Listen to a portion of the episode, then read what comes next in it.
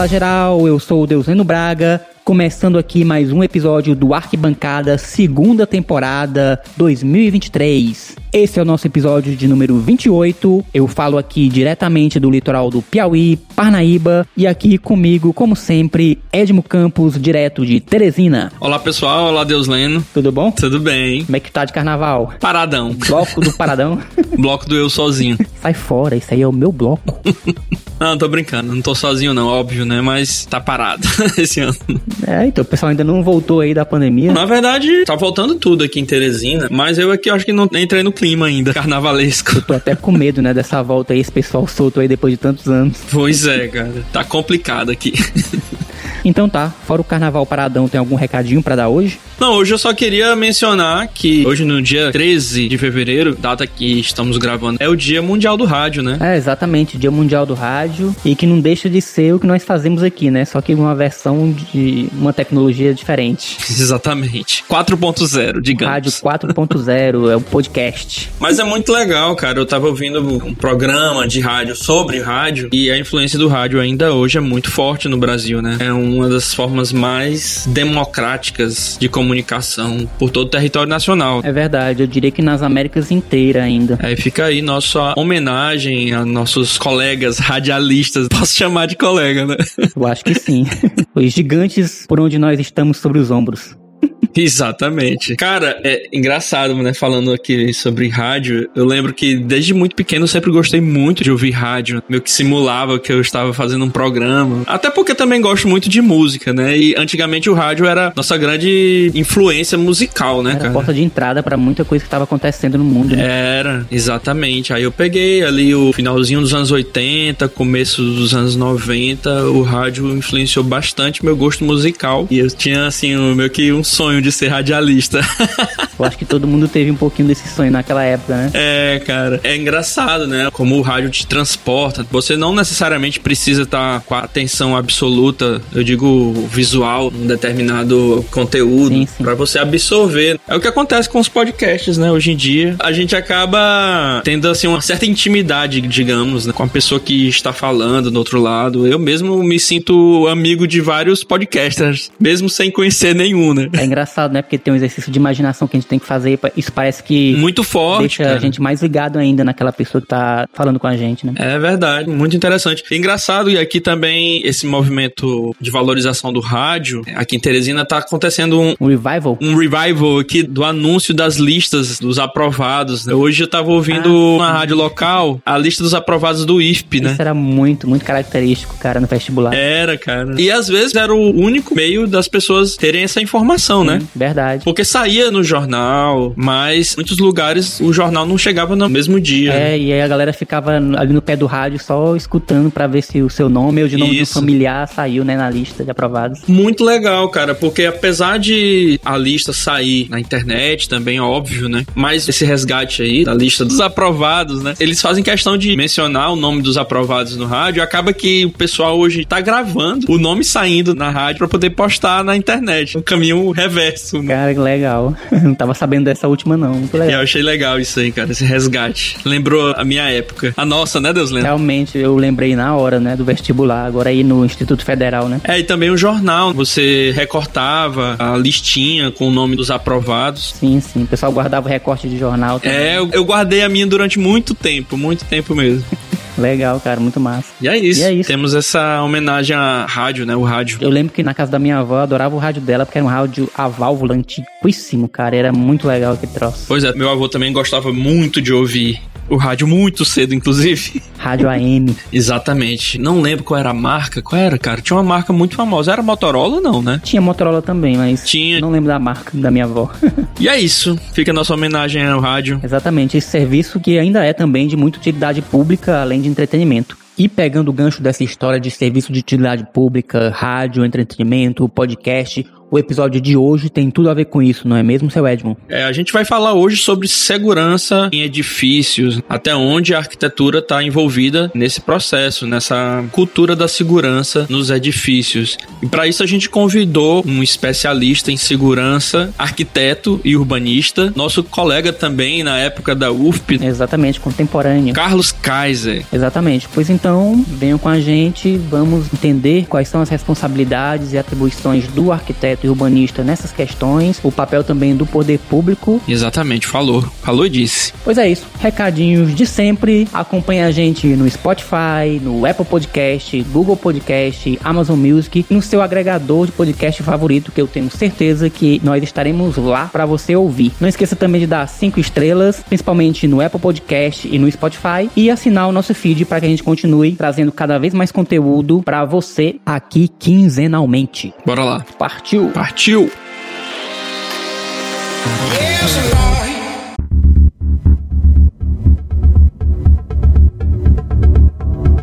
Bom, minha gente, a gente sempre busca aqui trazer temas relevantes para você que é arquiteto, para você que é urbanista, para você que é estudante de arquitetura, da área da construção civil como um todo, também para você que é leigo, que é atravessado pelo nosso trabalho, porque nós vivemos em cidades, convivemos com construções o tempo inteiro, elas fazem parte da nossa vida, do nosso cotidiano, das nossas histórias. Só que nem tudo são flores. Às vezes também a gente tem que abordar aqui temas delicados para a sociedade como um todo, e como o tema de hoje é segurança em edificações, a gente tem que tocar em algumas tragédias que aconteceram, como da Boate Kiss, que está completando agora 10 anos, e aconteceu também recentemente na Turquia e na Síria uma série de terremotos muito fortes que provocaram grande destruição naqueles dois países, e com um número altíssimo de vítimas fatais, e que algumas investigações prévias mostram que houve negligência na construção desses edifícios que caíram e que por estarem em zonas suscetíveis a terremotos, deveriam ter sido construídos com maior rigor para que resistissem a esse tipo de condição geológica. Bom, esses são só dois exemplos. Não vamos tratar aqui sobre construções que resistam a terremotos, por ser um tema super específico, a gente pode tratar até futuramente disso no outro episódio do Arquibancada, mas a gente refletiu muito sobre essa questão de trazer essa temática aqui no Arquibancada, principalmente em falar sobre o que aconteceu na Boate Kiss lá em Santa Maria, mas resolvemos trazer por entendermos que essas reflexões são importantes para todo mundo e que essa discussão pode contribuir de alguma forma para melhorarmos as condições de segurança de nossas cidades e de nossas edificações. Exatamente, né? Promover reflexões sobre a segurança em edifícios, né, Duslane? Exatamente. Nós vamos aqui tratar também das nossas responsabilidades,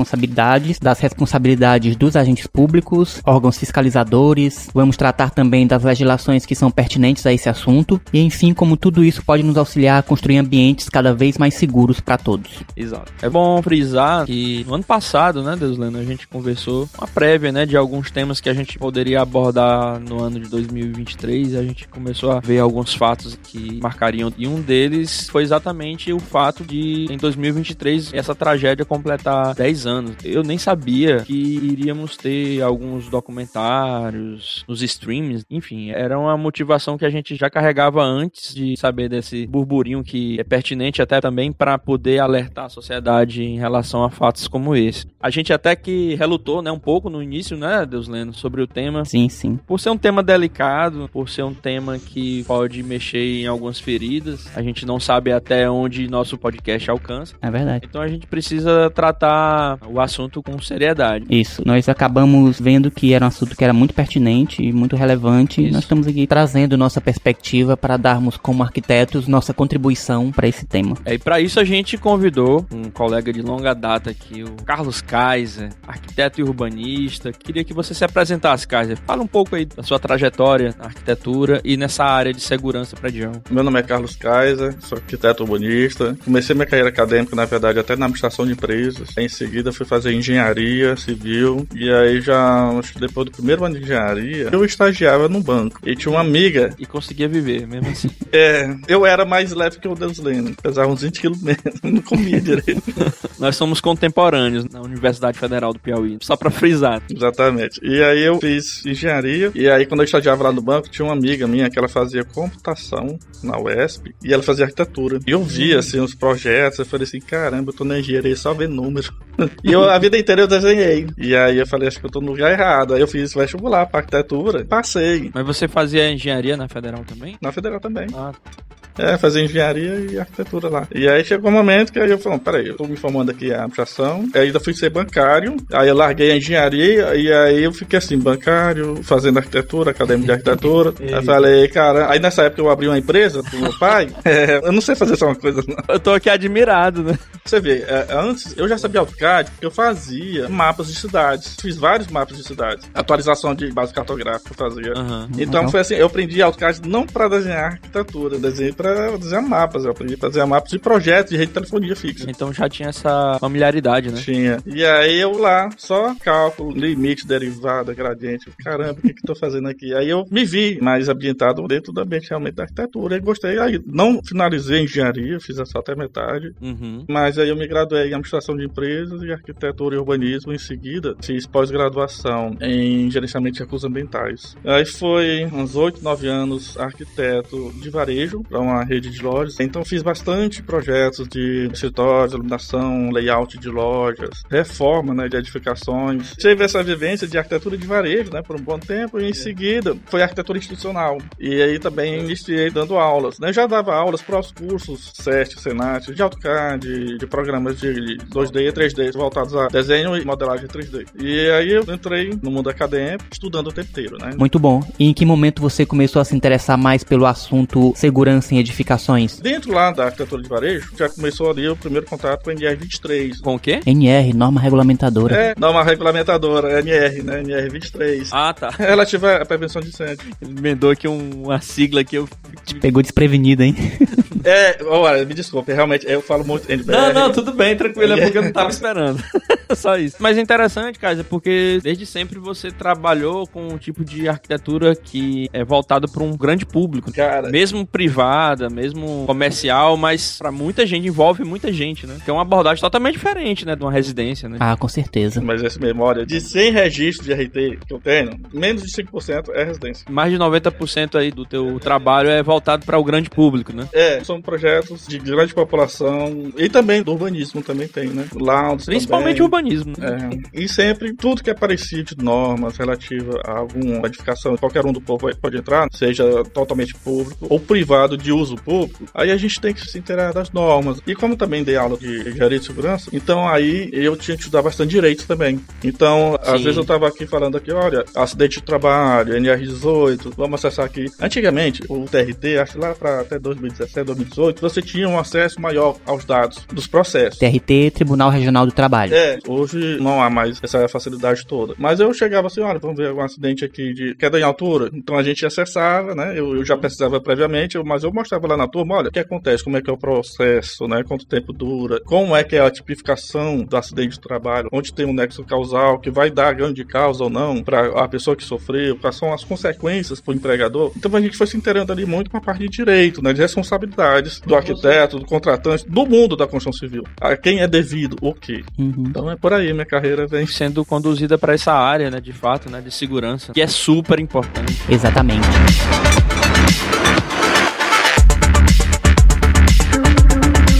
Bom, o Kaiser não chegou a mencionar, mas ele também faz parte do Conselho de Arquitetura e Urbanismo do Piauí, que está atrelado ao CalBR. E vamos entrar aqui um pouco no assunto, falando um pouco sobre responsabilidades técnicas. A gente precisa também abordar esse tema que é importante para quem está começando na carreira, mas também para quem já atua há algum tempo. É sobre as atribuições do profissional de arquitetura na segurança em edifícios, né? E a importância das responsabilidades técnicas para a sociedade. A gente também tem que lembrar da função do CAL, que é exatamente proteger a sociedade sociedade. Uhum. É, as autarquias profissionais, elas servem para isso. Elas servem para salvaguardar a segurança da sociedade contra a mal utilização do conhecimento profissional daquela área, né? Então, da mesma forma, o Conselho Regional de Medicina, o CREA, o CAL, todos servem para proteger a sociedade Sim. contra o mal profissional, né? O exercício errôneo ou danoso para a sociedade daquele que é inscrito naquela autarquia profissional. Você tem ali as responsabilidades civis, você tem responsabilidade criminal, responsabilidade administrativa, administrativa, também responsabilidade ética, né, que é dentro do ambiente do CAL, né, você pode sofrer vários processos até ao mesmo tempo. E, inclusive, até nas aulas eu costumo dizer que, olha, o cara que mais pode sofrer um processo na vida é o servidor público, porque além dos demais, ele sofre processo administrativo também. Uhum. E aí também tem aquele entendimento que um processo não anula o outro. Eles podem correr paralelamente, apenas tem que se ver que se o profissional ali, o acusado de algum mal feito, se ele está dentro dos processos que ele está sofrendo, ele está sofrendo também um penal, e na investigação ali do inquérito, né, do processo, quando finda, ele é inocentado, ou seja, ele se provou o nexo da atividade profissional do arquiteto com o fato, se ali viu-se a inocência dele, então aí somente nesses casos os outros processos podem findar-se, mas eles andam separados. Então é deixar bem claro isso também. E também assim, lembrar o nosso colega arquiteto O estudante. né? ou estudante que nossa abrangência de atribuições é enorme. É enorme. Mais de 270 atribuições. A gente vende serviço. Então, como a gente vende serviço, esse serviço pode se dar de várias formas, né? Eu posso vender um projeto, eu posso vender um acompanhamento de obra e posso vender também uma execução de obra. Então, cada um deles ali Além da própria fiscalização. Isso, a atividade de fiscalização também. Então, cada uma dessas aí tem suas responsabilidades. E aí tem a lei que vai tipificar a responsabilidade envolvida no caso, né? Então, você tem ali relações de trabalho que são lá do Código do Consumidor, você está vendendo serviço, né? Então, tem também suas penalidades lá no Código do Consumidor. Quando sua atividade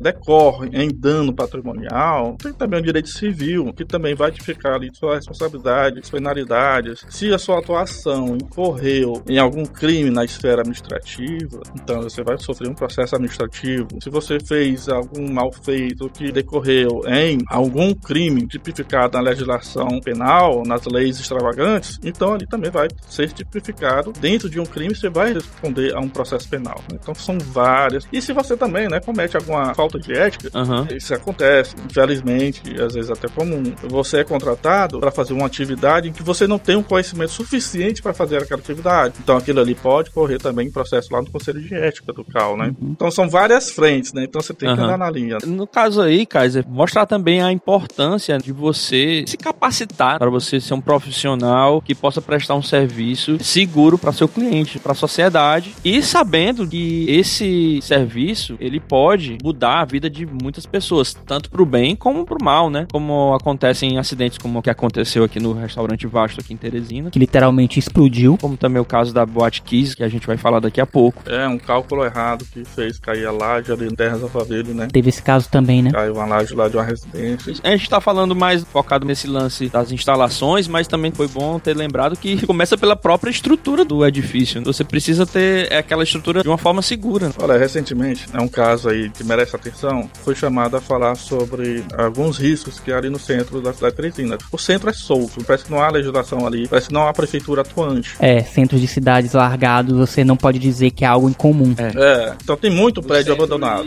As relações de consumo mudaram de tal forma que a gente não tem necessidade alguma de ir pro centro fazer uma compra. Você compra no Amazon, você compra no eBay, Mercado Livre, e recebe sua mercadoria em casa. Num tempo até realmente bem curto, muitas vezes. Então tem muitos prédios que no passado tinham função, mas que perderam a função e estão lá abandonados. Vazio urbano, né? Vazio urbano. E tem prédios que são da esfera pública, prédios municipais, estaduais, federais, que estão lá e estão abandonados. Não há vontade pública alguma de reaver a função, alguns até a função realmente extinguiu. Uhum. A função daquele órgão foi extinta. Por exemplo, o INPS, não tem INPS. Uhum, é. Foi extinto e virou INSS, né, Nacional Seguridade. Então, tem um prédio lá que no passado, anos 60, ele era o mais alto de Teresina. Sim. Né? Uhum. Ali na Praça João Luiz Ferreira, né? Isso, o prédio ali, ele por muito tempo, ele era um exemplo da edificação de Teresina, mas hoje é abandonado. E vê só, quanto tempo aquilo ali está abandonado? Como está a estrutura, né, a superestrutura dela? Está ainda exostática? Talvez não. É, o prédio pode ter algum comprometimento estrutural. Eu me lembro que já 2006, 2012, até o CREA também, olha, Sim, já tinha tentado para possíveis problemas nesse prédio, né? É, mas o poder público entrou em inação e nada fez. Uhum. Então, dentro da cidade, no andar do transeunte, até mesmo andando pela cidade, a gente tá ali sob a potencialidade de riscos.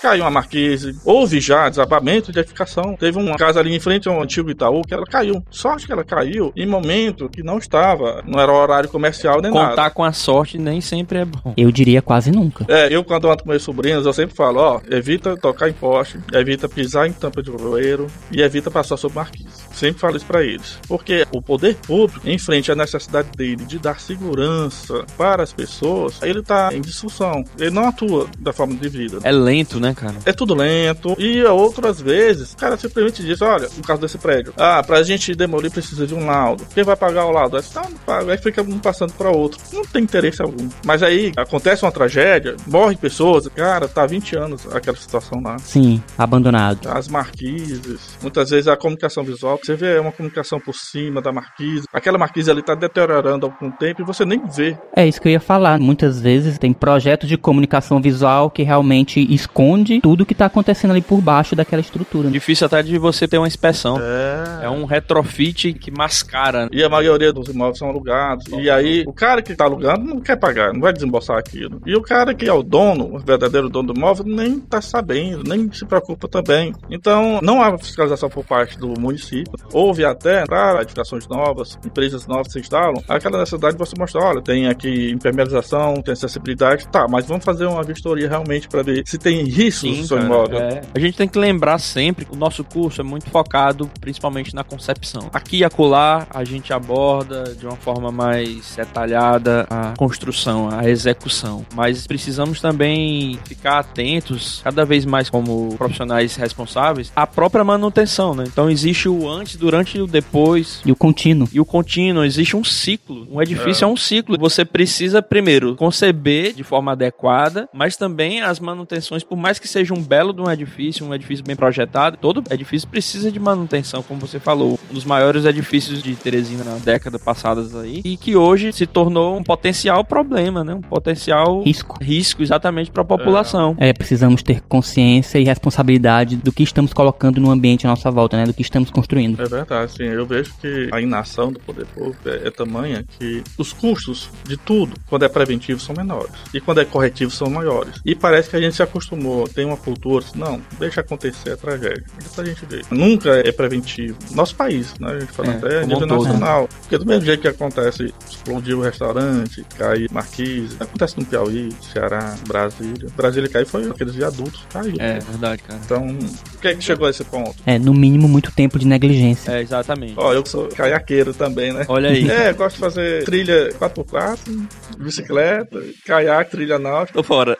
Aí, ó, eu tava remando ali outro dia, lá no Rio, e cara, eu fui lá na Ponte Metálica, vi os pilares lá. De caiaque, né? De caiaque, eu tava ali na frente, tirei foto. Falei, caramba, não passo mais aqui nessa ponte não. A gente vê, tá deteriorado lá. Sério, tá corroído mesmo. Aqui na ponte. Na a ponte metálica, Timon Teresina. A ponte que liga Teresina a Timon, né? Uhum. Pra quem não sabe. É, tem uma ponte, né? Uma ponte metálica que liga Teresina a Timon. A primeira ponte fez essa ligação e ela é muito antiga, né? Então, ela é a estrutura metálica e é mista, né? Porque parte de cima é metálica, tem os tubulões e os tubulões têm uma grande almofada e em cima da, da almofada que cresce a estrutura metálica, né? Os tubulões, as estacas que estão chegando nessa almofada de concreto, elas estão com a estrutura metálica à vista. Tem umas que a gente vê assim através. Meu Deus do céu. É... O ouvinte aqui vai, é... ficar pro... vai ficar procurando pontes metálicas na sua cidade também. É... Nossa senhora.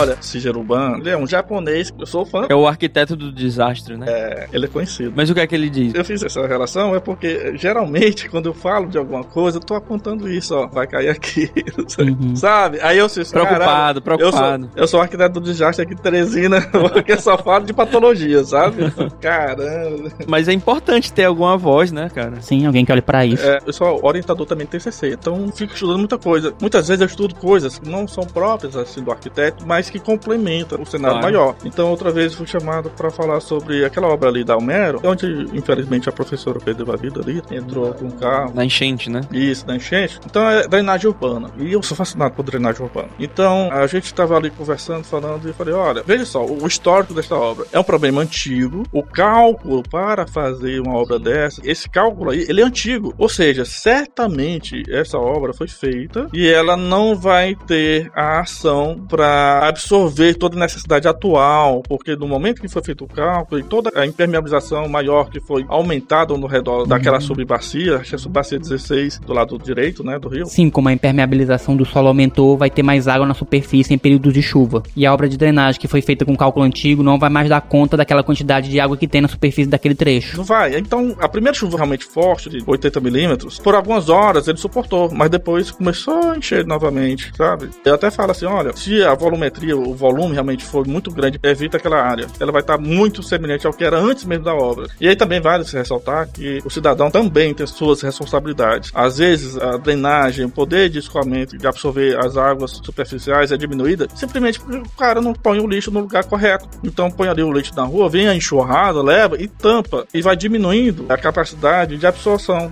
daqueles elementos drenantes. E a gente tem aqui até um episódio que é dedicado à drenagem urbana, que é o episódio número 7. Águas Urbanas, o nome do episódio com a professora né? Ticiane. Pessoa. É, conheço Ticiane. Nossa, foi uma aula que ela nos deu aqui. Ela sabe muito, cara. Cara, coincidentemente, foi um ou dois dias antes daquele acidente que a foi? professora morreu. Foi, foi. Foi assim, cara, uma triste coincidência e pô, eu fiquei muito comovida, inclusive porque a gente tocou naquele trecho da Homero. Foi, né? E a gente falou justamente disso também, como são projetos complexos e que demoram Isso. muito para serem implementados e realizados, finalizados, eles já podem chegar com certa defasagem, né? É, todo projeto de grande valor de pecúnio, né, são valores altos, até mesmo as construtoras que têm capacidade técnica, elas iniciam, mas é muito comum em algum momento ali da relação do contratante do contratado, né, poder público e a empreiteira, ter algum problema e se cessa, embarga a obra, e aí vai se mudando de construtora, e é um processo que vai se estendendo aí 10, 15, 20 anos, desde o início até o fim da obra. Então, quando ela findou, ela tá defasada, tá muito defasada às vezes. Então, o motivo, né, o objeto daquela licitação já virou outro no decorrer do tempo. O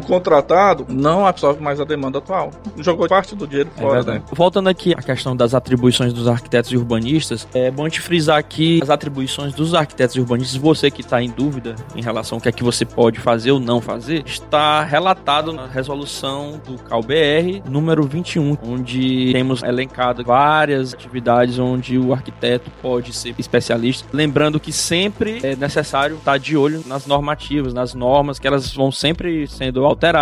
Então, um especialista ainda é a melhor alternativa caso você queira procurar um profissional da área. Exatamente. E, inclusive, até quando você se especializa, tem uma pós-graduação, seja nível de especialização, mestrado, doutorado, você vai lá e registra no CAL. Você pode agregar. Né? Isso. E se você tiver alguma dúvida sobre essas habilidades, você vai lá também, é de domínio público, né? Você procura, né? A resolução 51 tem lá as responsabilidades, o que é que o arquiteto vende, qual a responsabilidade, inclusive menciona até as penas, em caso em que o arquiteto incorra realmente em alguma falta. Né? Você pode consultar facilmente. E falando ainda da resolução 21, Kaiser, é lá também que a gente encontra as diretrizes para elaboração de planos de combate à prevenção de incêndio, não é isso mesmo? Exatamente. Fala um pouco como é que é exatamente um projeto de prevenção de combate a incêndio. O que é que ele contempla? É o seguinte, tem a primeira classificação, né? Você vai ver a edificação com a finalidade, né? Então tem uma classificação quanto à utilidade. Só para deixar claro que cada edificação tem um nível de complexidade em relação ao combate a incêndio, né? Um posto de gasolina não tem a mesma complexidade de uma casa. Não, não. Olha, é tudo classificação de risco, alto, médio ou baixo. Você vai ver quantos metros quadrados é, acima ou abaixo de 900 metros quadrados. Você vai ver a utilização, aí tem as classificações A, B, C, D e as subclassificações em escola, tipo E, aí tem tipo E1, E2, E3, são subclassificações dentro de uma classificação maior de utilidade. A altura do prédio também entra, carga térmica, material que está lá dentro, né? Por exemplo, tem uma escola, a escola tem muitas carteiras são de madeira, aquilo ali entra dentro do cálculo né, de material que pode ser possivelmente pegar fogo. Então são os valores de carga térmica são calculados, 300 MJ por metro quadrado, e vai em classificações. Depois que você juntou todas essas características, tem uns quadros, né, que você vê lá no decreto né, do governo do estado, que você vê que tipo de equipamento vai ser necessário para um plano de prevenção e combate a incêndio. E lembrando que, é, pessoal, isso tem que ficar claro, um projeto bem feito, ele é feito apenas para debelar o início do incêndio os extintores, eles estão ali, a sinalização de emergência, a iluminação de emergência está ali para te auxiliar a debelar o princípio do incêndio. O incêndio em si é o corpo de bombeiros. Uhum. É prevenção, né? Por isso o nome é prevenção, né? Então ele vai tratar apenas do ocorreu realmente um incêndio, ele vai tratar do princípio. Debelar um incêndio de grandes proporções é o corpo de bombeiros. É um combate inicial que é para justamente preparar o terreno para o corpo de bombeiros chegar, né? É, porque às vezes o que acontece? Uma equipe bem treinada, por exemplo, se tem hidrante na edificação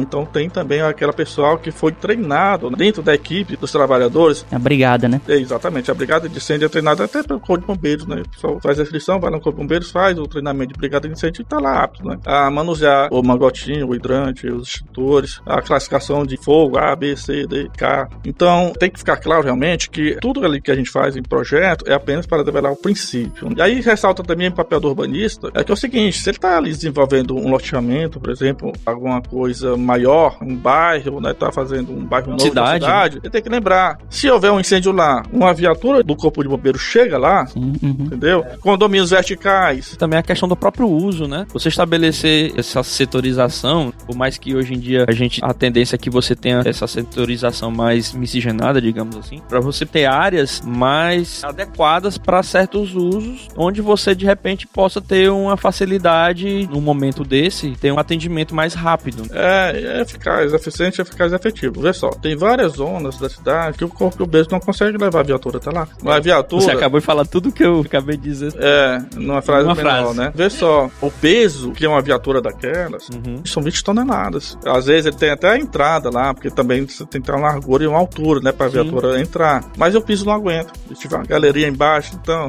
Cai, cai tudo. É, então tem vários prédios de Teresina que se houver um incêndio, esse incêndio ele não vai ser combatido com a viatura com a escada Magírios lá, não vai. E aí dentro da proteção da edificação, além do prevenção e combate a incêndio, a gente tem que também falar do sistema de proteção contra descargas atmosféricas, né, que é importantíssimo, porque muitas vezes o incêndio vem de um projeto desse mal feito. Agora hoje, felizmente até eu digo isso, em relação aos engenheiros eletricistas, ficou realmente em cargo deles. Antigamente a legislação para a gente fazer um projeto desses era uma NBR pequenininha, três, quatro folhas, hoje é um livro. E mudam o tempo inteiro, né, cara? É, vai atualizando, né? Ele vai adequando, né? Vai melhorando com o tempo. Mas realmente, quando a gente fala aqui de prevenção e combate a incêndio, tem vários elementos de classificação. Você chega numa tabela final e essa tabela final são várias tabelas, na verdade. São tabelas feitas para o prédio tipo A, de menos 900 metros quadrados, os prédios tipo B, C, D, né? Cada um tem sua tabelinha. Dessas tabelinhas, ela vai dizendo ali o que vai ser necessário para proteger aquela edificação contra uma possibilidade de incêndio. Né? Então, tem lá iluminação de emergência, sinalização de emergência, vai haver também os extintores, hidrante, necessidade ou não de hidrante, necessidade ou não de sprinkler, né, que é o chuveiro automático. Então, isso vai decorrer da classificação feita. E tudo isso acontecendo antes do projeto em si. Chegando nesse final, e aí você que vai descrever e vai realmente ali projetar para que aquelas necessidades sejam bem atendidas na edificação, né? Porque eu não posso colocar um extintor em qualquer lugar. Eu não posso colocar um hidrante em qualquer local. Tem que ter as regras também de instalação dos equipamentos de prevenção e combate. Eu só posso pôr um hidrante a 5 metros de uma entrada. Eu não posso colocar um extintor de água perto de alguma coisa que seja eletrificada. Se eu estou protegendo, por exemplo, um data center, eu não vou botar extintor de pó químico, de PQS. Porque o PQS, se eu acionar em cima de material de informação, computador, laptop, servidores, ele vai corroer as placas. Ou seja, ele vai até combater o incêndio, mas vai dar um prejuízo enorme. Então eu vou botar CO2, eu vou combater através de abaixamento de temperatura e também de retirar o oxigênio ali do sistema. Olha, realmente, para você fazer um bom projeto de prevenção e combate a incêndio, você primeiro tem que entender como é que ocorre um incêndio, tipificação dos materiais A, B, C, D, K, E, metal fosfórico, gorduras, que é a classificação K, o fogo que foi oriundo, que está se propagando ali em material sólido, em materiais líquidos e graxas. Uhum. Lembrando também que a própria questão da comunicação visual, né, da sinalização visível o tempo inteiro. A própria iluminação de emergência, que precisa resistir a pelo menos duas horas de fogo e que tem que ficar fora do alcance do usuário. Quantidade de lux mínimo que deve ter no ambiente para ele visualizar a saída, né? A rota de fuga, né, NBR 977. Tudo isso tem que ser bem estudado, bem embasado em normas técnicas e uma série de NBRs, né? Sim. Então não é um projeto para qualquer um. Na verdade, eu costumo até dizer, é quase que um advogado. Ele tem que saber artigo, legislação e vai somando. NR 23, 9077, 9050, vai somando tudo isso e aí vai gerar um projeto. A pior frase que o arquiteto pode esquecer, né? Você ganha dinheiro, você ganha vida desenhando. Moço. o tanto de norma que a gente tem que saber. Verdade. O desenho é só o finalzinho, né? É só a pontinha do iceberg. Só a conclusão. É só a consequência. Só a consequência.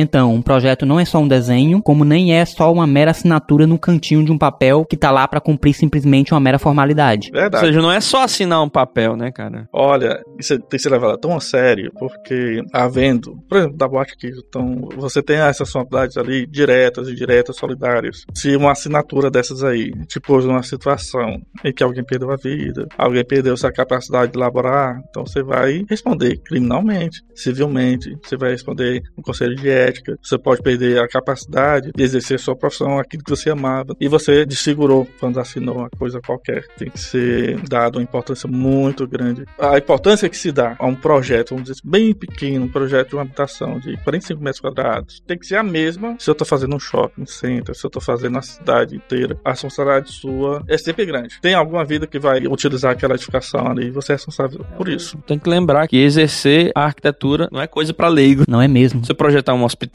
você projetar uma boate, como foi o caso da Boate Kiss, que por acaso, inclusive, não teve a participação de arquitetos nas escolhas dos materiais. Olha, o arquiteto é uma graduação, vê só que ela anda em várias áreas. Tem a parte de artes, né? Artística ali, que você faz, tem que ser belo, tem que ser bonito. Tem que ser olhos. belo. É, tem ser. Você tem uma parte que a gente aprende a fazer cálculo de estrutura de madeira, de concreto, de aço, né? Uhum. Então tem uma parte de ciências da natureza e tem toda uma legislação. Então o arquiteto ele é artista, ele calcula, ele é também advogado, porque muitas vezes, olha, nos projetos que eu faço dentro da área penal, a gente tem uma miríade de legislação para atender. Só que se você atender a tudo, o custo por metro quadrado é gigantíssimo, é enorme, inviabiliza qualquer poder público executar aquela obra. Então o que, é que a gente faz? A gente escolhe as coisas principais para atender. E o Uhum. que você não atende, você vai fazer uma defesa técnica, sabe? O arquiteto tem que ter uma boa redação. Tem que saber defender o projeto. Sim, é verdade. Defender o projeto que ele fez. E outra, tem seu advogado, porque ele vai dizer assim: ó, ó, eu fiz isso, ou eu deixei de fazer isso, porque esta lei é que me permite deixar de fazer isso. Eu entendo que é importante a gente obedecer às regras, mas existem situações que também podem comprometer a vida de outras pessoas caso algum equipamento não seja executado. Não, é o que eu quis dizer ali. Sim, sim, eu compreendi. Por exemplo, você está fazendo um edifício que é para a pessoa da Polícia Militar, pessoal da ativa. Então você não precisa atender a acessibilidade, porque não vai haver cadeirante naquele ambiente. Ele é estritamente de uso militar, área de segurança, entendeu? Então, algumas áreas, aí você tem que fazer a defesa, né, daquilo. Algumas áreas que não sejam de atendimento ao público. Exatamente. Porque você vai ter um perfil de usuário que é muito específico, né?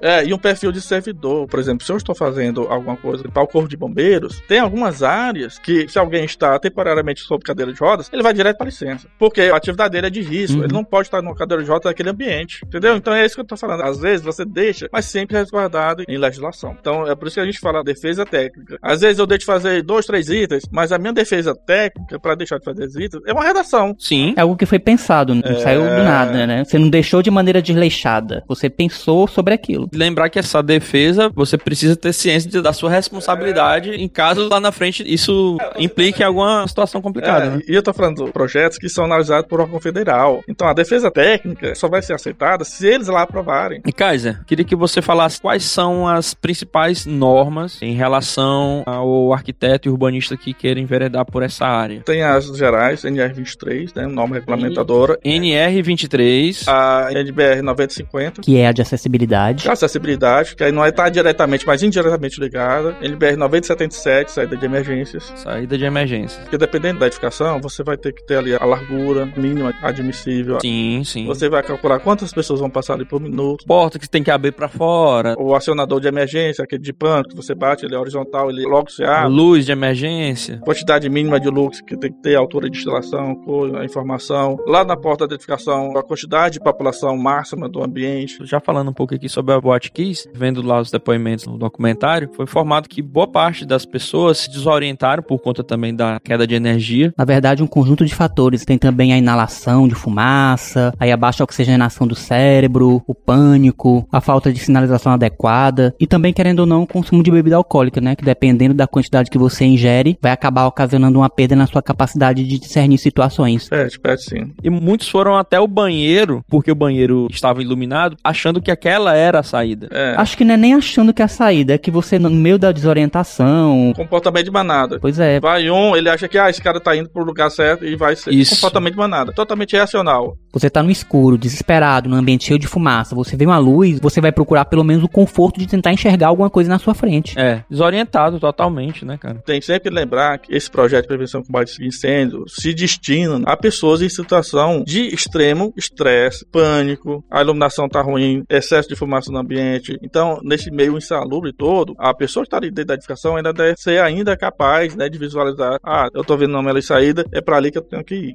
É um projeto que você faz que tem que ser utilizado da forma mais estressante possível. Lotado, pessoas batendo uma na outra, você tentando respirar Na pior não das consegue. situações, né? Espera. E no caso da Boate Kiss, um terço das vítimas foram encontradas nessa situação, né, junto ao banheiro. Foram 80 corpos foram encontrados no banheiro. É, lembrando que num caso desses aí, por exemplo, a quantidade de óbitos ela não ocorre somente ali naquele momento, né? Muitas vezes a pessoa inalou bastante fumaça, ar quente. Você inalar o ar quente, ele vai queimar lá os alvéolos, né? As trocas gasosas vão ser diminuídas. A sua capacidade de oxigenar os tecidos diminui. A homeostase do seu corpo se desfaz. É, o corpo fica incapaz de manter suas funções sozinho, sem condições de manter seu próprio equilíbrio. Então, às vezes, você vai para uma CTI, vai para UTI, e o óbito vai ocorrer dois, três, um mês depois. Que é o que aconteceu com alguns. É, sim. ainda assim é decorrência do incêndio, do fato gerador do incêndio em si. Sim, sim. E há também diretrizes de projetos que são provenientes do Corpo de Bombeiros, não é isso? É, tem as instruções técnicas que são emitidas pelos corpos de bombeiros, né? Atualmente aqui no Piauí são uns 44 instruções técnicas, desde identificação das nomenclaturas, né? Os conceitos, identificação dos tipos de fogo, classes de fogo, carga de incêndio. Cada uma tem sua instrução técnica para aquilo, né? Iluminação de emergência, sinalização de emergência. Perfeito. Isso está no site do Corpo de Bombeiros Militar do Estado do Piauí. Você pode acessar lá, tem lá a legislação, tem lá a instrução técnica e tem lá as 44 para você baixar e estudar. A instrução técnica para sprinkler, tem a instrução técnica para Para extintores, os dimensionamentos. dimensionamento e tem um decreto também, né, é do governo do estado do Piauí que foi feito, que você também deve consultar e tem lá todas as tabelinhas que vão te dizer por tipo de classificação anteriormente feita pelo profissional, que tipo de equipamento de prevenção e combate incêndio precisa. O número dela é o decreto 5.483. Esse aí vai dispor sobre a competência do Corpo de Bombeiros e o decreto 17688 de 2018, lá que vai listar as tabelinhas que vão te classificar e dizer que tipo de equipamento que vai ser necessário ter aquela edificação para prevenção e combate a incêndio. Perfeito. Achei interessante é alocar essa legislação no tempo. Sim, muito bom. São 10 anos da Boate Kiss, mas lembrar que antes da Boate Kiss, como é hoje também, né? O que acontece é o seguinte: todos os estados têm o seu corpo de bombeiros militar daquele estado. E eles emitem suas instruções técnicas, né? Ou seja, tem uma legislação, ela não é unificada no país todo, porque a missão de combater o incêndio é de competência do estado. Sim, é bom entender quem é que. Quem tem a competência, né? É, exatamente. Então, o Estado tem a sua legislação para prevenção e combate. Ele institui o Corpo de Bombeiros daquele Estado e o Corpo de Bombeiros ele emite as instruções técnicas. E o que acontece é o seguinte: cada Estado tem sua legislação e às vezes uma legislação é diferente da outra, né? Isso antes do evento Batquis. Hum, certo. Então, depois que houve aquele evento lá, o que aconteceu? Os corpos de bombeiros perceberam, olha, a nossa legislação ela não é tão boa quanto a do estado tal, a do estado tal é melhor. E o que você viu? Qual estado brasileiro ocorreu mais incêndios, não por inação, mas pelo tamanho do estado, pela atividade do estado, pela população do estado, a quantidade de edificações, o desenvolvimento socioeconômico desse estado? São Paulo? Então, São Paulo. São Paulo tinha no passado seu histórico o combate de grandes incêndios que ocorreram na cidade. Então, o Corpo de Bombeiros daquele estado ele foi se especializando, ele foi melhorando as suas instruções técnicas, a sua legislação. Então, o que aconteceu depois da Batquis é que esses estados acordaram E virou referência, né? e virou referência. Então, se você ver a legislação hoje, nossa, antes da Batquis era de uma forma, e a de hoje ela é muito semelhante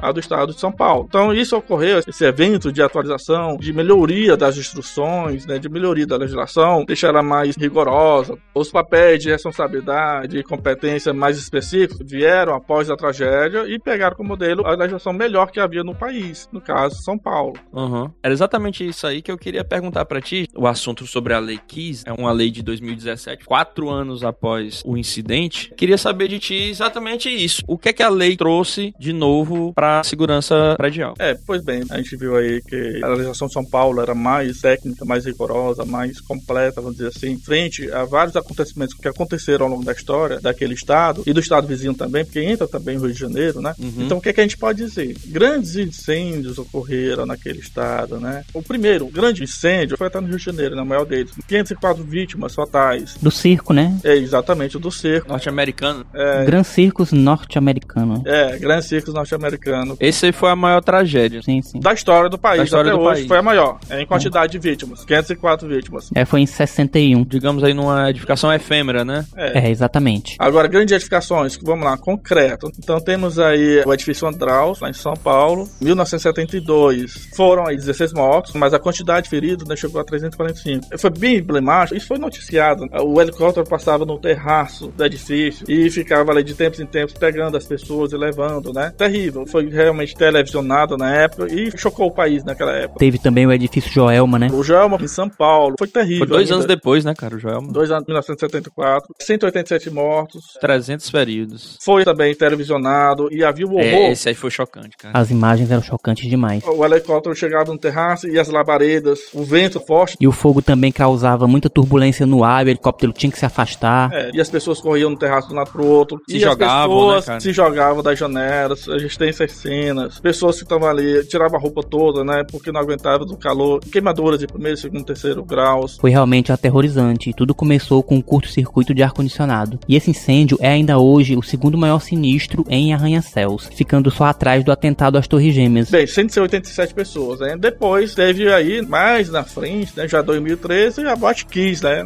Santa Maria, na parte norte lá do estado do Rio Grande do Sul. 235 mortos, né? E mais de 600 feridos. Eu tava vendo o documentário hoje, ele fala de 242, mas talvez tenha sido depois. É, porque as pessoas ficaram internadas por um bom tempo ainda, né? É, por muito Ah, tempo. tá. Talvez não tenham entrado na contagem na época. Mas muitos feridos, né, cara? 636. Você vê, até pela quantidade de feridos, é um ambiente que o máximo de população indicada para esse ambiente estava muito acima, né, do normal. Eu não sei exatamente, mas eu acredito que deve ter sido mais de 1.500. Há mais de mil com certeza. Tem relatos de bater quase duas mil pessoas dentro da boate em alguns dias. A superlotação parecia ser coisa corriqueira na Kiss, infelizmente. E a gente viu pelaquela maquete do documentário do Marcelo Canelas, que tá na Globoplay, que foi feito inclusive por uma das vítimas, né? Que era impossível de se andar, de fazer qualquer coisa ali dentro. Angustiante. Pois é, realmente o processo envolve, né, como responsabilidade, o dono do empreendimento por deixar essa ocupação ocorrer visando apenas lucro, né? Que você deixa uma população de edificação aumentar tanto assim. Penso que só pode estar envolvido ao lucro que está dentro ali. É, com certeza esse é um dos fatores e também o histórico da edificação traz uma série de reformas que visavam atender apenas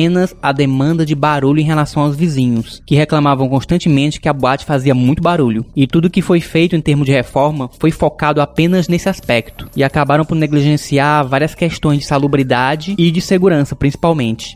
Fazendo aqui um breve histórico, contextualização sobre o incidente. O fato aconteceu no dia 27 de janeiro de 2013, na cidade de Santa Maria, uma cidade universitária. Sim, tem o segundo maior acervo modernista que ela foi feito pouco depois de Brasília. É, né, cara? Exatamente, eu tava vendo isso aí nas pesquisas. E aconteceu decorrência de uma fagulha, de uma ignição, de um fogo de artifício pirotécnico através da banda que tava tocando lá no palco, onde esse fogo atingiu material inflamável que tinha sido instalado algum tempo antes na boate, na pretensa finalidade de ajudar com a acústica do local. Inclusive, viu, um pequeno adendo, Edmo. Uma das classificações que a gente vê lá, carga de incêndio, risco de edificação, um dos itens lá é realmente isso, é o controle de materiais. Às vezes você faz o sistema de prevenção e combate com extintores, com sinalização, mas às vezes a edificação pede que você faça também um controle dos materiais envolvidos naquela edificação. Perfeito, exatamente. A ideia, como o Deus Leno já falou aqui, era exatamente você ter esse isolamento acústico com a vizinhança, para importunar menos a vizinhança, porque essa boate ela foi inaugurada em 2009, Uhum. ela passou aí dois anos, de 2009 a 2011, tendo diversos tipos de problema com a vizinhança, por conta de Barulho. do barulho na região. É, e esse último ponto levanta uma questão de planejamento urbano, porque um estabelecimento como aquele estava inserido em uma área que causaria tantos problemas à população local, aos residentes, porque parece ser uma área predominantemente residencial. É, deveria estar no pedote, né? É, deveria constar no plano diretor que essa área não deveria abrigar estabelecimentos com essa finalidade. É, essa finalidade já começa daí, né? O erro começa inclusive do próprio local. né? Exatamente. do local onde a a boate se instalou, já que era um lugar eminentemente de residência, né? não seria de fato um melhor local para a instalação de uma boate. Então, passou dois anos tendo esses problemas com a vizinhança e a partir de 2011, os donos lá, né, os sócios, começaram a implementar ações por conta própria, pontuais, ou seja, virou um- meio que um Frankenstein, né, em relação a materiais, fecharam todas as janelas E inclusive fecharam as dos banheiros. colocaram a aplicação de materiais inadequados no forro e em outros locais do ambiente e a própria saída de emergência que só era uma e essa única saída de emergência ainda tinham diversas barras para você controlar o fluxo das pessoas, corrimão, e isso dificultou inclusive a saída das pessoas no caso do pânico. É, e os seguranças ainda seguraram as pessoas durante alguns minutos também para não deixar sair. Então, na ideia leiga dos donos de resolver um problema de acústica, acabaram projetando um forno, praticamente, é. sem possibilidades alguma de evitar o alto grau de letalidade daquele incêndio, né? Isso também vamos falar sobre a questão da própria orientação, da própria sinalização de emergência, que também poderia ter salvado várias vidas. Sim. Poderia, porque assim, mesmo na situação de estresse, tem um comportamento de manada, tem a falta de oxigênio, que você, sobre falta de oxigênio, sua capacidade de raciocínio diminui também. Total. Então você tem ali desorientação fácil, precisa de uma luz, às vezes não precisa nem estar legível, mas ele vê uma luz e do lado tem uma plaquinha verde. Vai te guiando, vai te guiando. É, é. vai guiando a pessoa. E assim, pessoal, você vai no restaurante, dá uma olhada, tem um extintor perto da entrada, 5 metros, tá sinalizado. Ainda tinha isso, né, cara? O extintor ainda estava vazio. É, estava vazio. Olha, o extintor tem que ser recarregado. Né? Mesmo que ele não seja utilizado, a carga, ela é refeita, né? Tem lá um, uma data tem a data e a plaquinha. E há uma multa por cada unidade extintora que não está conforme, sabe? Então, realmente, pra você ver o grau que é de responsabilidade da pessoa com a vida alheia. Porque se você tem um restaurante, as pessoas vão lá, você é responsável pelas vidas uma casa noturna, clientes. uma casa de shows, principalmente, né? Quanto mais fechado o espaço é, maior ainda a preocupação. É, Exatamente. É. A necessidade de renovação do ar, você tem que promover isso. Se você tem um ambiente que não tem a troca de ar adequada, ele está ali suscetível à proliferação de vírus, bactérias, fungos, material biológico, né? Isso aí também já seria em 1017, né? É, muitas normas, muitos detalhes, mas que valem cada uma nossa atenção, porque no final das contas a gente está tratando da vida e da segurança das pessoas. Você vê, ó, o arquiteto é norma. O desenho é só um negócio lá no finalzinho. O Kaiser vai ser meu consultor de agora em diante. Nosso, para qualquer dúvida. Para tudo. Nossa.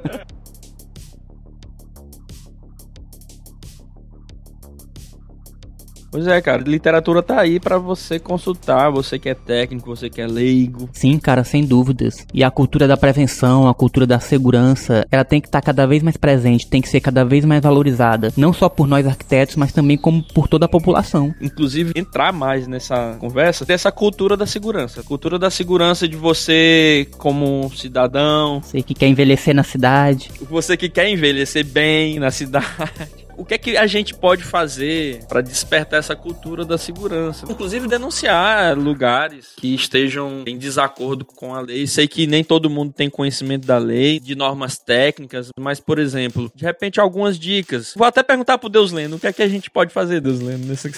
Cara... Você que é um cara da rua. Ó quem fala aí. Só que não. Eu lembro que na época que aconteceu o acidente da Batkiss, eu fiquei realmente muito preocupado em lugares em que eu entrava de observar justamente extintores, é. rota de fuga, sinalização de emergência, se estava tudo bem sinalizado em volta do extintor, porque qualquer coisa denota o cuidado, né? Se a coisa estiver desgastada, se não estiver ali muito bem conservada, você já fica um pouco desconfiado. Eu acho que isso é uma coisa importante que você pode observar até como leigo também. É, correto. Olha, outro dia alguém indagou sobre segurança nos estabelecimentos, né? Frente ao que ocorreu aí no restaurante que infelizmente incendiou e explodiu. É, no restaurante Vasto em Teresina. Felizmente, nenhuma vítima fatal nesse caso. Por sorte, ocorreu no horário. É, ainda antes do sol nascer, tava fechado e tudo. O que acho que aconteceu ali foi realmente algum erro na canalização de gás, no GLP, e o GLP ele é mais pesado que o ar, né? Então ele vai se acumulando de baixo para cima. Como houve o vazamento, então passou a noite toda acumulando. Durante o dia, e acho que isso estava correto, a cozinha industrial lá, ela funciona com exaustor. Renovar o ar, né? Renova o ar, correto. Mas durante a noite não funciona. Então não havia nada que expulsasse o excesso de gás, de GLP. Então o gás foi se acumulando. Virou a noite acumulando, então o ambiente estava como se fosse uma bolsa de GLP ali no ponto de explodir. E aí qualquer fonte que fosse de ignição, né? Calor, né? Amanheceu o dia, tinha uma janela lá com insolação, vai aumentando um pouquinho a temperatura. Ou o cara acendeu a luz, o vigia quando chegou. Bem, algo foi de estopim e explodiu. A ignição. Houve a ignição, exatamente. E o nome correto até técnico seria realmente a ignição, porque houve geração de onda de choque. Uhum. Tinha um trabalho de mestrado, um engenheiro que fez sobre o que acontece com as edificações quando recebe uma onda de choque. Então aí tem as alterações repentinas de pressão e de velocidade do ar que ocorre. E o interessante é que tem um efeito Venturi também. Então, às vezes, a gente chega a pensar que com a distância a energia diminui, mas às vezes, por conta até de efeito Venturi, elas, a reflexão se soma, como fosse ondas, né? Caramba! E aumenta o efeito disso. É, as ondas vão se empilhando, vão se comprimindo ali e ganham um potencial energético muito grande. E na hora da reflexão, elas voltam numa zona de baixa pressão e aí elas ganham muita velocidade. É, tanto até. Eu fui estudar mais explosivo, por exemplo, as novas bombas,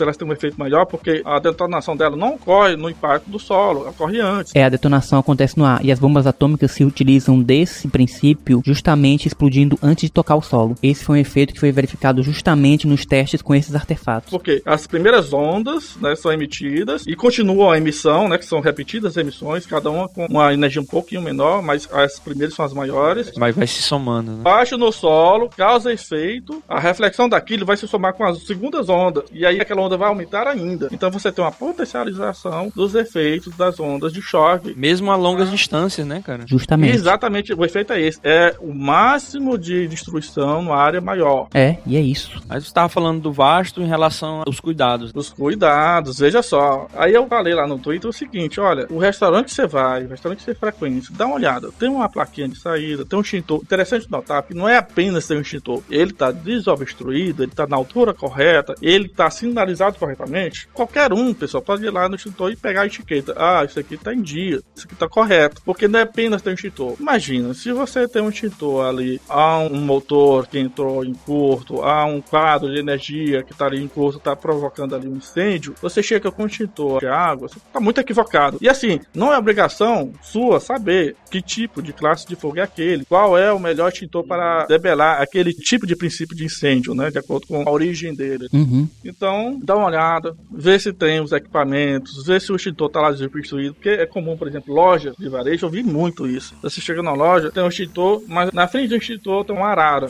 Ótimo, né? É foda, cara. Ó, vê só, por que que existe aquele quadradozinho amarelo com a borda vermelha embaixo de cada extintor? Pessoal, quando um ambiente está ali aquecido, tá, tá em incêndio, é, o excesso de fumaça que se acumula em cima porque o ar tá quente, né? E vem aumentando e baixando, é normal e o treinado faz isso facilmente. Ele vai engatinhando. Então ele perdeu a visão de onde tá o extintor, mas ele tá vendo onde tá a sinalização. Ah, é para isso que serve. É o recomendado, né? É. Quando você tá num caso de incêndio, você fica mais próximo do solo. E isso, porque ali tem uma quantidade melhor ainda de oxigênio para você respirar. Então você consegue se deslocar sem se cansar muito, consegue visualizar ainda alguma coisa. Então aquela sinalização ali embaixo, aí se você chegou, ah, se eu levantar a mão, eu vou achar um extintor. E é assim que acontece. Perfeito. Tudo tem um motivo. Mas talvez uma das principais observações que quem entra no ambiente, de repente, seria entender as saídas de emergência. Que também foi um dos complicadores lá no caso da Kiss, né? Porque só tinha uma Inadequado. inadequada, né? Inclusive. Quando eu chego num restaurante novo, algum lugar novo, eu olho, sempre olho. E eu costumo sentar apontado pra saída. Sempre ficam de frente pra saída, né? Entender É. também onde estão essas saídas, né, cara? É, ó, deveria ser parte da cultura das pessoas como um todo. Aprendido até nas escolas. Até em filme americano a gente vê isso. O pessoal da escola, ele aprende, ah, em situação de emergência, a gente vê aqueles ensaios, né? Olha, vamos fazer hoje um ensaio de emergência. O cara bate lá o diretor. E aí vai todo mundo simulando como seria a evacuação em caso de incêndio. Isso não é feito aqui no país, deveria ser feito. Isso aí faz parte da cultura da segurança, né, cara? Sim, da prevenção, né? Isso, então o que acontece? Todos esses locais de grande afluxo de pessoas, olha, templos, igrejas, lojas, escolas, todos esses locais, os funcionários e as pessoas que frequentam, né, estão ali naquela edificação, deveriam saber, olha, em caso de incêndio, qual é que é a minha rota de fuga. É, esse treinamento eu também concordo que deveria ser algo corriqueiro nas nossas vidas. Mas voltando aqui pro caso da Boate Kiss, eu queria saber é, como vocês sentiram na época o acidente, onde vocês estavam, qual foi o sentimento de vocês e como é que vocês revisitam esse momento hoje em dia. Minha primeira reação, naquele momento ali, foi pensar assim: por eu ter algum contato, ter tido né, algum contato com algumas pessoas lá do Corpo de Bombeiros, fiz pós-graduação com uma pessoa lá do Corpo de Bombeiros, então eu tenho muita afinidade. É da casa. E são pessoas incríveis, o cara tá ali à disposição. Pra você entrar num lugar que tá pegando fogo e entrar com calma, com técnica, com perícia, é realmente admirável. Então, a minha reação foi primeiro pensar nesse pessoal, assim, caramba, como se deu? Foi apresentado pra eles, o corpo técnico analisou aqueles projetos, Segunda etapa, né? O pessoal da prefeitura liberou alvará de funcionamento daquele local, havia licença para funcionamento, sabe? Então, vários pensamentos ocorreram naquele momento. Veio logo em seguida, né, algum tempo depois, uma melhoria da legislação de prevenção e combate a incêndio aos estados. Aí você vê, novamente, o brasileiro, ele não aprendeu por precaução, aprendeu por consequência, por correção, aprendeu da forma mais cara que poderia ser, que é perdendo, perdendo vidas, vidas, perdendo vidas. É um episódio que fez a gente melhorar as legislações, né, as instruções técnicas,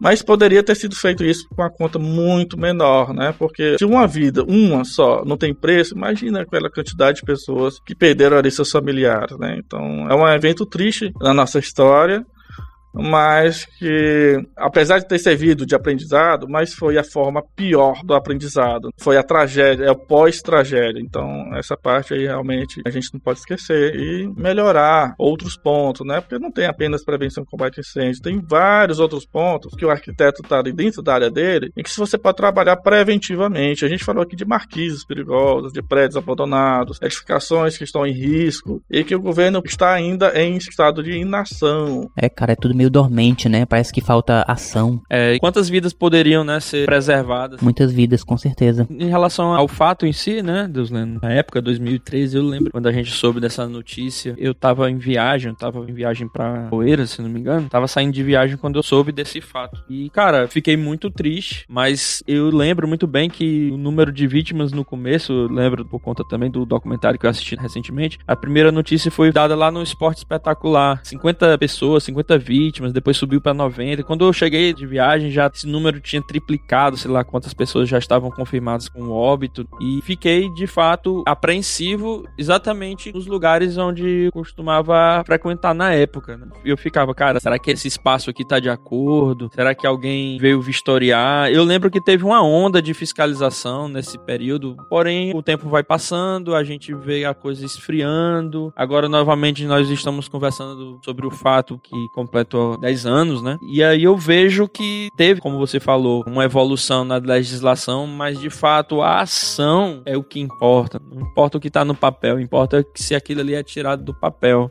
E é essa minha preocupação hoje. Depois de 10 anos, será que essas lições não foram aprendidas? É, lições sempre ficam, eu acredito. A questão é a velocidade com que as mudanças são feitas. A gente costuma sentir que quer as mudanças pro nosso tempo, para nós mesmos, mas tudo acontece mais lento que nossas expectativas e num tempo que não é linear como a gente gostaria que fosse, como a gente tem a ilusão que é. E é isso. Mas falando do caso da Kiss, eu lembro que eu comecei a ver as notícias ainda de madrugada naquele dia. Tu tava ligado, né? Tava, tava acordado em casa, tava ligado. E as notícias eram muito desencontradas. Só na manhã do dia seguinte é que a gente foi realmente ter a noção. O que, é que tava acontecendo? Do tamanho que era aquilo. Do tamanho que era realmente uma tragédia, né, cara? E vendo aquelas imagens ali de pessoas tentando abrir buracos ali na parede, né? Aquele desespero todo, cara. Vale, foi agoniante, né, cara? Muita gente na rua, corpos espalhados na calçada a perder de vista, cara. É. Era uma época da minha vida que eu tava realmente de fato frequentando mais a rua, né, baladas. Hoje não, já tô com outro tipo de cotidiano para mim, mas Sim, era uma coisa que impactou a gente também por causa disso, né? Porque na época que a gente frequentava muito bar, assim, pub, essas coisas. Isso. Lugares assim fechados, com música também, a gente se identificou uhum. muito, né, com a situação. E a gente também trabalhava com banda, né, Deus, né? Sim, também. Era, né? Não tem mais nada. Não, não, não temos mais. não,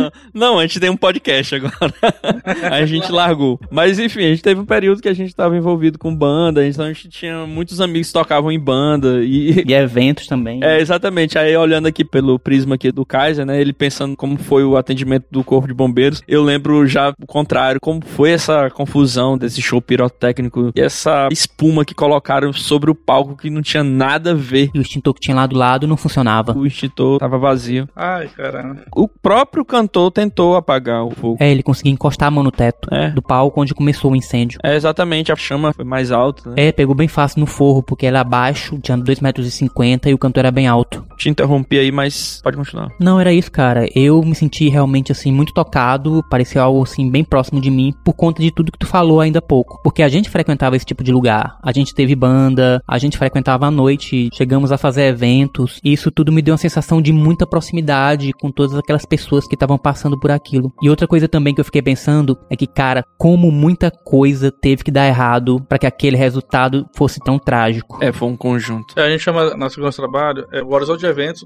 e também a árvore de riscos. Você tem um erro aqui. Desencadeia em outro. É. Vai se somando. É um processo né? de desencadeamento. Aí você vai somando e o efeito daquilo ali, às vezes, é pior. É uma cascata. É, efeito cascata. É, mas o que eu considero realmente importante a gente tirar de tudo isso é que a gente realmente precisa muito de uma cultura de prevenção, de estabelecer mesmo essa cultura, para que casos tão absurdos assim não voltem a acontecer nessas proporções. É, cultura de segurança. E nós, como arquitetos, temos isso em mente e colocar sempre isso em prática, da maneira mais natural possível. E lembrar que a gente, uma ação nossa pode afetar o vizinho, pode afetar o outro. Sim, né? sim. É correto, também concordo com tudo isso que vocês falaram. Realmente, a gente tem que sair da inação e da correção e sermos mais prevenção, né? Mais preventivos, mais prevencionistas. E que se for pra errar, que cometamos novos erros e não ficar errando naquilo que a gente já sabe como evitar. É, tô aqui só reflexivo. Aqui. Bom, eu queria agradecer imensamente ao nosso amigo Kaiser, contemporâneo aqui de Federal, da Universidade Federal do Piauí, por ter nos concedido essa presença dele aqui hoje Valiosíssima. e ter trazido pra gente aqui todas as informações técnicas em uma verdadeira aula sobre segurança predial, sobre segurança de edificações. Espero revê-lo novamente, quem sabe fazendo consultorias para projetos nossos aqui do escritório, melhorando os nossos projetos e aumentando a segurança dos clientes em geral.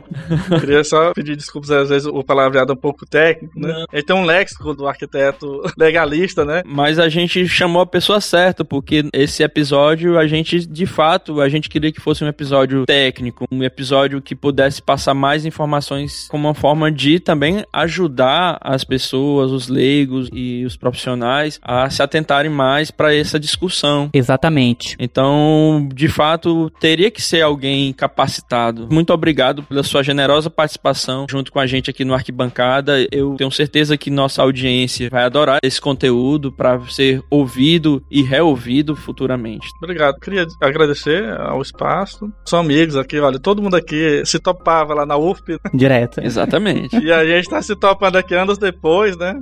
Sempre. Um ótimo reencontro. É, o que é saudável. Cada um tem um conhecimento mais específico que soma com o do outro e vai melhorando aqui a qualidade. Fica bom, né? Que de, de Eu mesmo aprendi bastante hoje. Também, sempre aqui.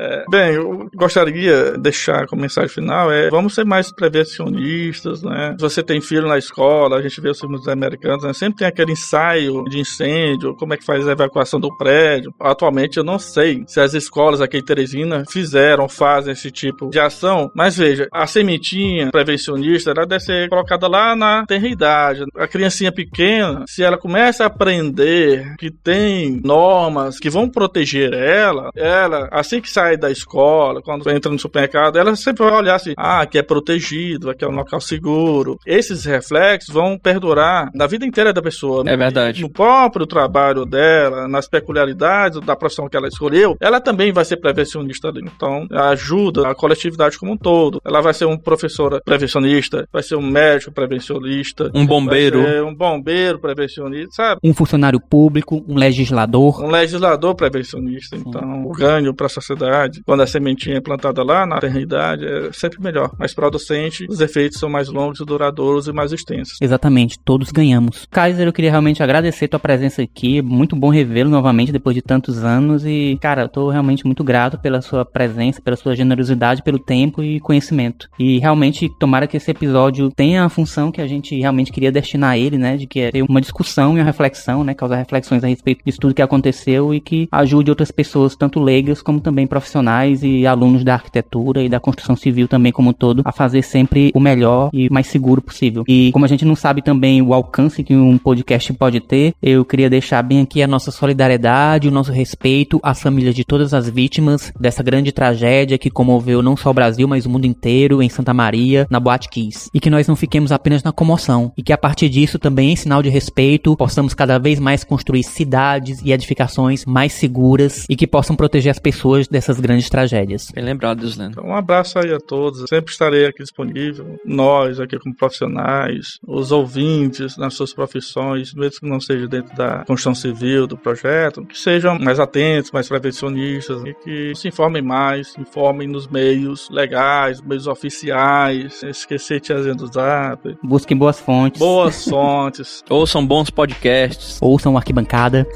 Bons podcasts. e um abraço em todos. Um abraço, cara. Um abraço. Abração, cara. Valeu. Foi muito bom. Obrigado. Valeu. Um abraço, pessoal.